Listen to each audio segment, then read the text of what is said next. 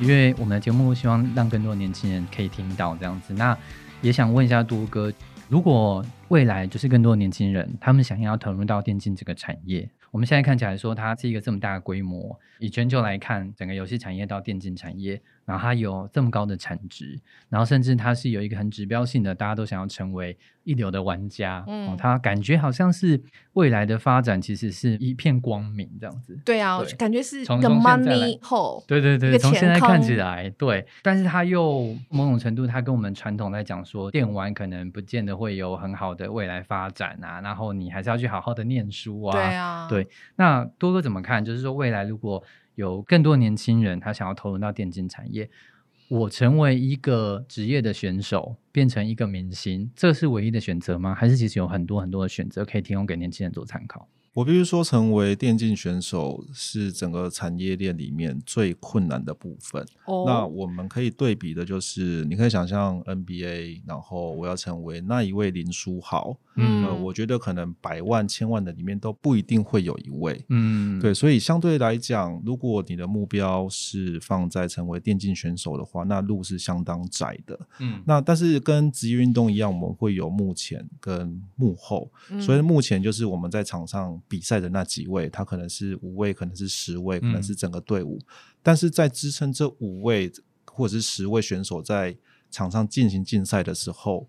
我们会有很多的幕后的工作人员。打个比方说，我们公司本身是投入这个产业的，我们公司大概有八十个人左右。嗯，我们没有一位是选手，我们都是从事幕后的工作。嗯，哎，我可不可以问一下，八十位员工大概是要主办几场？是个什么样的规模？就是说，同时有几场赛事在走啊，还是怎么样？还是说八十位就是一场赛事？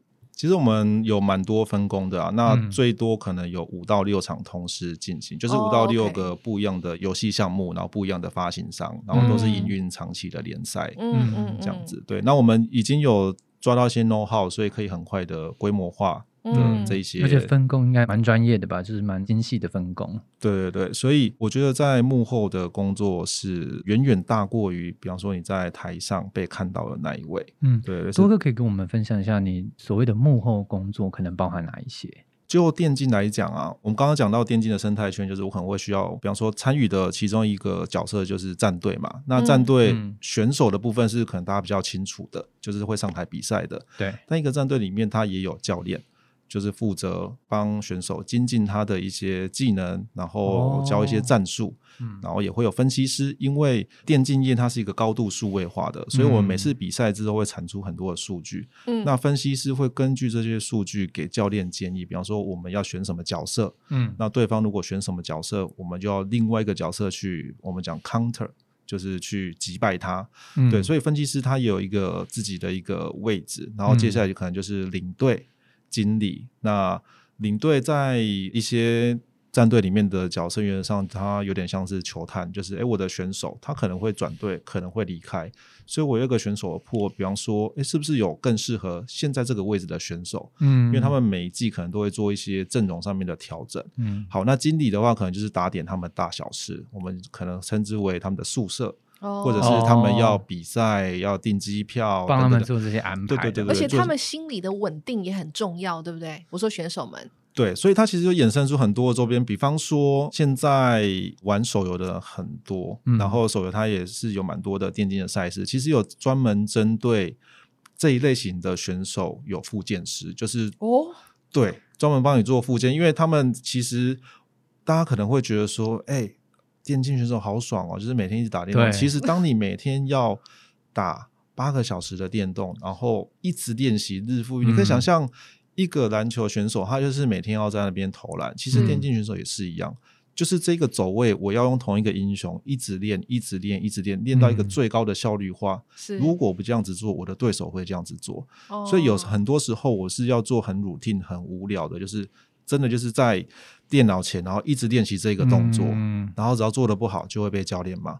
所以他会有一些我们可能无法想象的职业伤害。其实很多都是跟手有关系的。嗯，所以有相关的，比方说比较好的队伍，他们会配物理治疗师。哦 OK，对。那当然再高阶一点，可能会跟心理有关，因为选手他们大部分都是比较年轻的。嗯，对。所以在一些人生的经营上面，可能哎有一些比赛的阵仗比较大，他们是需要一些心理建设。嗯，对，那这些配置在台湾算是比较少的，因为台湾战队可能规模没有那么大。嗯好，那再往下讲，这些都还是在战队的部分。嗯那我经营一个战队，我需要去找赞助商，因为战队它需要活下去，不太可能只嗯。靠奖金。嗯。所以我要有赞助商，我就要有业务去、哦，对去 approach 这些品牌，嗯。然后我会需要大家都会想要知道，因为他们本身选手本身他也可以把它当成是一个自媒体，或是嗯。战队本身也可以把它当成一个自媒体来经营，嗯。它才会有商业价值。就是嗯。我今天赞助商会看的是什么？是这个选手，比方说他的 Facebook 有多少粉丝，对，嗯那我今天要跟你。做一个合作的时候，那嗯品牌在上面呃有一篇贴文，有多少人看到？嗯所以经营这些社群媒体也是重要，所以他可能会配嗯置小编，可能会嗯配置影音编辑，对，所以光是战队的部分，其他分工就非常非常的细。好，那嗯接下来可能就是转播，因为大部分的游戏比赛都是会有转播的。嗯，对，好，那转播的部分，我们可能会有摄影师，会有导播，对，会有音控。对，所以它其实是有蛮专业的分工，就是在转播的部分。然后接下来可能就是赛事，那赛嗯事的话会有人负责，比方说写赛事规章，有人负责联络战队来比赛，有人负嗯责担任裁判。嗯对，所以幕后的工作其实是非常非常的丰富以及以及多元的。嗯，刚刚提到就是对啊，因为它就是一个产业链吗哎、。我有个好奇的一个问题，比较门外汉，就是说，我知道选手在那个比赛的过程中，他必须要高度专心，对不对？嗯所以你们在比赛的时候，是不是不能有美女经过啊？因为他很容易就会被美女吸引到那个注意力之类的。好，那他可能不是一个心理素质强的选手。好，原则上在比赛现场不太会有这样子的事情发生。对，一个比较好的比赛，我们把选手放在所谓的玻璃屋里面，哦，对，会把他们隔离起来，让他们可以专注在第一个就是专注在眼前的那一个电脑荧幕，然后第二个就是我们要把它从现场的一些转播隔离。电竞的比赛在现场是一个非常有趣的呈现，就是我到了现场，我还是看着荧幕，它不像职业运动，就是诶，我到一个棒球场，是我其实不会看什么未来的直播还是艾尔达者，我就是看嗯棒球场上面选手的一些表现跟反应，我是看现场的。嗯但是电竞你看现场跟在家里看其实是一样的，因为我都是看电脑荧幕。哦。对，所以原则上我到了现场比赛之后呢，现场一定会有一个很大的荧幕让大家去观看比赛的内容，嗯。同时也会有主播赛评。嗯。主播赛评你可以想象，就比方说是展员嘛，就是好，嗯。我好想赢韩国。嗯。那台湾的主播赛评，我们就可能会有一个主播一个赛评，然后去解说，比方说，哎，现在的战况怎么样子啊？谁哦躲在哪个位置啊？谁又买哦了什么东西啊？谁哦快要赢了？好，这些资讯好难好难想象赛评到底是会评什么东西。就是这个宝物，这个宝物，快点吃，快点吃。他们会有策略啊，比方说，哎，这一个团战，然后打的怎么样，然后哦哪一个选手表现不好，他可能哎比较晚到，然后前面已经开打了，然后让造成整个战局就是五比四，然后等等等等之类的，他其实会有一些分析，他其实跟职业运动一样，就是主播嗯他会大概讲一下战场上面的状况，嗯，但赛评他会去说比较分析面或是策略面的东西，嗯。对这些资讯呢都不能够让现场的那些人听到，所以他才会加一个玻璃屋，就是哦嗯，你说玩家本身是不会听到这些，选手本身不会听到，选手本身对，因为选手本身如果听到主播赛评说，会哎、那个 A 队的谁，然后躲在那边一直不出来，哦但是 B 队已经躲在外面等他等很久了。如果取得这一类资讯的话，哎、是会影响整个赛局的。嗯这跟职业运动其实有点不太一样。嗯，对对对，所以这个是比较特别的，所以大部分比较强度高的比赛，选手们都会被隔离起来，所以比较不会看到那我也有一个门。好多门外汉的问题，就是一般我们在赛事，就是比如说运动赛事中间，可能在比赛的时候，因为都会有教练在旁边，所以当他今天比如说诶有一点点状况，或者是教练发现到说，诶好像策略上面需要做一点调整，可能有些赛事他可以中间可以是暂停，然后再重新去比如说调整他的策略或什么的。那在这样子的一个电竞的赛事当中也可以嘛，也会有他们本身的教练会在旁边，或者是一旦发现到说，哎，这个策略的状况需要做一点调整，是可以随时中间喊卡，然后去做一些调整的嘛？哦，原则上不行，但是会看哦比赛的项目跟它的 break，、就是它的一局怎么算。因为有一些游戏，像手机游戏，它的每一局就是很短，可能嗯十五到二十分钟。嗯，那每一局的中间，教练跟选手是可以重新讨论，然后改变一些策略。但是原则上，只要那一局的游戏开始，嗯教练是需要退场的，就是要让场上的选手自己发挥。所以队长这件事情是重要的，因为当教练不在之后，其实就是队长要决定很多事情。嗯哦，对对对哇好有趣哦。所以身体要练好，不能只上厕所。对对对，因为你也不一定啊，有时候玩手游时间蛮快的，一、哦一局时间蛮快的。对对对，所以其实他们大部分的发行商对于发行电竞游戏比较有经验的，他们都会嗯设定一局大概会落在三十分钟到四十分钟左右。嗯嗯就是对于选手来讲不会太疲乏，然后对于观众来讲也是一个可以接受的一个长度。嗯，多哥，那你建议年轻人投入这样子的产业吗？投入这样子的产业吗？我觉得会看，比方说他的兴趣哈。我们刚刚有提到说，电竞选手他是一个非常非常难达到的一个目标，嗯。因为就电竞来讲，它是一个非常国际化的，所以像我们公司办的比赛，很多都是区域类型的，比方说呃亚洲杯，嗯。或者是亚太杯，或者是我们要跟整个东南亚去做竞赛，所以你可以脱颖而出的机会又更小。嗯，所以我是建议大家不要太专注在于成为选手这件事情上面。嗯。那其实我也很理解，就是很多的年轻的朋友们，他们在国高中的时候会有这个梦想，他们可能会觉得说我可以成为电竞选手，嗯。但很多时候他只是想要找一个理由可以一整天打电动而已。对，就是哎、诶我想要成为电竞选手，我每天练习，所以我可能哦，我下课之后就是哎、诶我就是从五点六点开始打打打打到嗯。睡前，因为嗯。这样子我才能够比别人厉害。嗯，对。对，但很多时候这件事情是有点不切实际的。就是我相信大家在小的时候，至少在我年代，我们都是打棒球或者是打篮球。嗯对，那我在国小的时候，我可能觉得自己有机会成为林书豪。嗯对，当上了国中跟隔壁校打了一场之后，觉得嗯，好像不太可能。嗯嗯对我就会放弃，对我就会知道说，哎，好像成为职业选手，他不会是我的一个可能的职业规划之一。嗯所以他就会转成这个体育，不管是篮球还是棒球，它就会变成我的休闲运动。嗯对我会跟我的朋友约打篮球或是棒球，但我不会再往，比方说成为林书豪的这一个目标前进。嗯那我觉得电竞对很多的电玩玩家是一样的，就是真的能够站上职业舞台的非常的少。嗯对，那我是希望，我比较建议说，不要把这个，除非你是真的能力很强，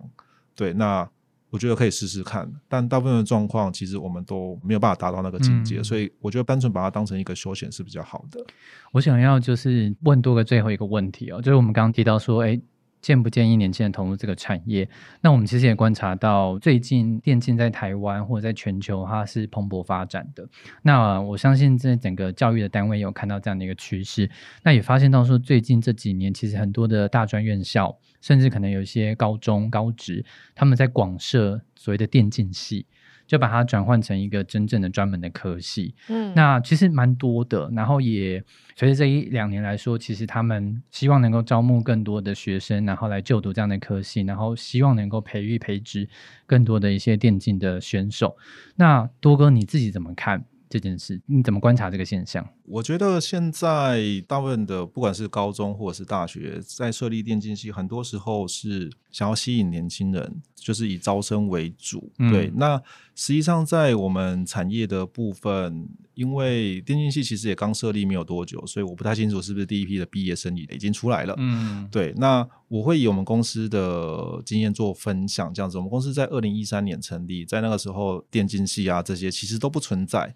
那我们公司用什么样子的人？其实对电竞来讲，这是一个内容产业，这是一个媒体产业。嗯所以我们会找，比方说跟传播相关的科系，我们会找嗯广电相关的科系，我会找影音制作相关的科系，我们会找行销相关的科系。对，那其实，在没有电竞系之前，很多电竞公司、很多游戏业就已经在发展电竞的。嗯，那我相信，就我们刚刚提到的、分享的几个，比方说，不管是在战队，不管是在转播，不管是在比赛，或者是在影音制作，它都有相当复杂以及细的分工。嗯，那这一些都是现有的一些，比方说这些科系是可以去 cover 的。那我们可以再打一个比方，因为我们今天其实都是一直用职业运动在做比较，就是、嗯。比方说在职篮或是职棒任职的这些人，嗯，他们可能也没有从职业运动系毕业，哦，其实他们主要都还是可能以行销，比方说我要推广中职好了，那我一定有很多方式。是。对，可能做广告投放，做社群媒体经营，做嗯。influencer，、就是这些 KOL 的一些嗯。置入推广。对，嗯。那这些其实都跟行销有关系的。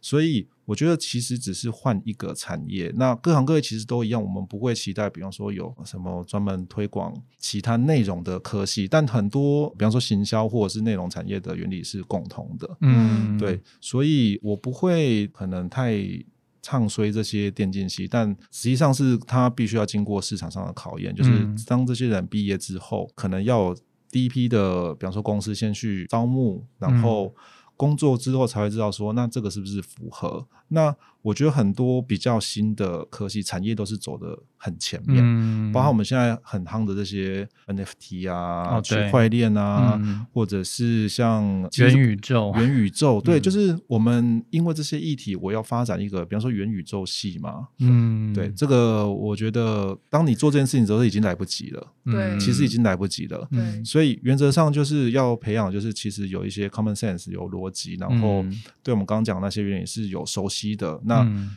原则上在投入哪一个产业都不会有太多的问题，这样子。嗯听起来与长远来看，就是培育更多的人才，这个方向性上面是好的。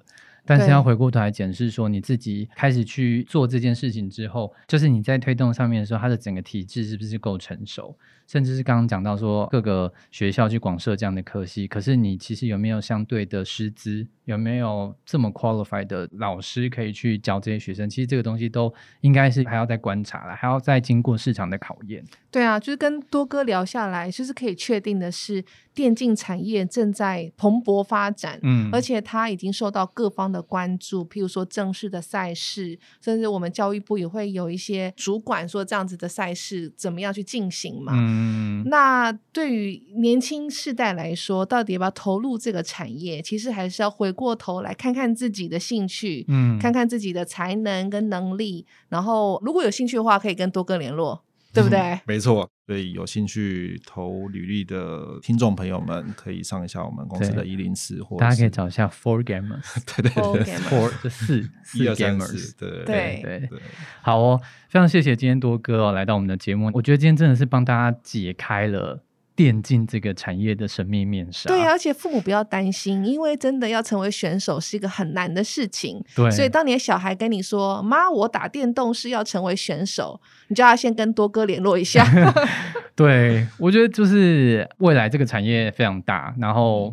电竞选手不会是唯一的选项，没错那它没错背后其实有很强大的团队，他有行销的人才，有传播的人才，有可能 finance 的人才也有。对对，然后这个我觉得真的不是打电动打得好，你就可以进电对电竞产业的。对你不一定就是打电动打得好。如果你假设你真的也打不好，没关系啊，你还可以有别的事情可以做啊。没你你有错机会可以，如果你口条不错，你可以当直播主啊，对对吧？你可以当主持人啊。对所以这边我有个案例想要分享一下，就是我们公司以前也有经营过职业战队，嗯那当时我们找的选手其实都是十六七岁的可能高中生，嗯，那高中生会有一个状况是，因为我们有提到训练是非常严格，可能我就是一天要花八小时在嗯。电脑前去做训练，嗯。所以等于说他们不是必须要休学。嗯，那很多年轻的学生或者是那个年纪的，可能十六七岁、呃，为什么是那个年纪呢？因为他们的反应最好，嗯因为电竞它其实是蛮吃你的临场反应，就是你的可能手脑的一个协调度。嗯好，那所以在他们的精华的生涯大概是在可能十六到二十岁左右。那二十岁之后呢，反应就开始慢慢走下坡，所以靠的可能就是你在战场上面的经验。嗯好，它会有一个黄金交叉。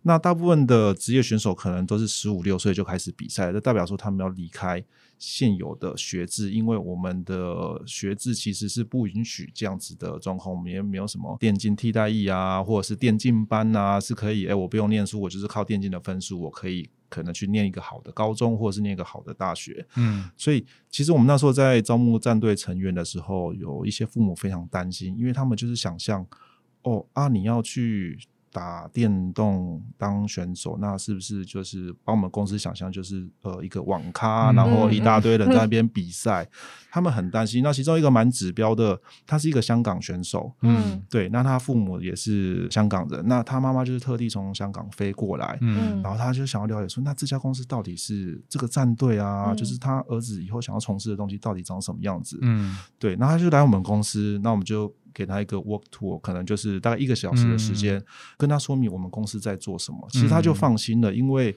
我们公司有就是七八十人，然后都有正职的工作、正当的工作，有在领薪水，所以它代表是一个非常有潜力的产业，而不是嗯我们就是几个人窝在网咖，然后就是一直在。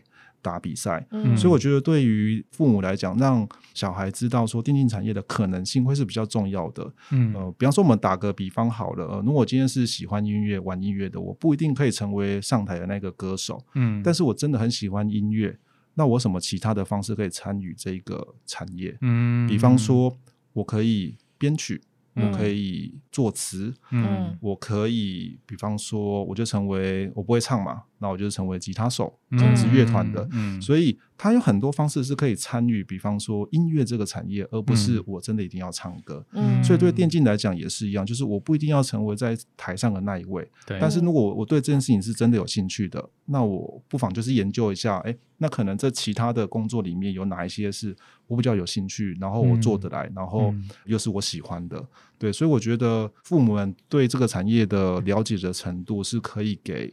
孩子们可能在那个时候的选择一些帮助，因为他们真的要决定要不要做这件事情，真的是在一个十六七岁，然后不知道未来会发生什么事情的一个年纪，所以我觉得就是从刚刚杜哥的分享，如果真的比如说你的小朋友开始去对电玩很有兴趣，那我我觉得也先不要去真的就是叫他不要做这件事情，嗯我觉得还可以慢慢的观察，但是我觉得父母的心态也蛮重要的，就是你可以试着去对这个产业多一点了解。嗯，那或许你就可以帮你的孩子做出不同的选择，未来有可能在这个产业当中去成为一个很有成就的人。